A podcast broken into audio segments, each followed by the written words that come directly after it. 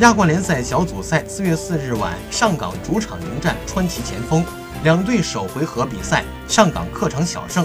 本场比赛如何排兵布阵，成为外界关注焦点。赛前发布，佩雷卡和吴磊一起出席，这似乎也预示着明天吴磊将继续首发。吴磊表示身体不存在问题，比赛欲望和求胜欲望很强烈。最近状态也非常不错。至于以什么样的心态去面对明天的比赛，吴磊说：“虽然已经确定出线，但主场必须要有好成绩，要小组第一的位置，这样淘汰赛位置有利，信心也更加有力。川崎实力很强，还是不能放松。”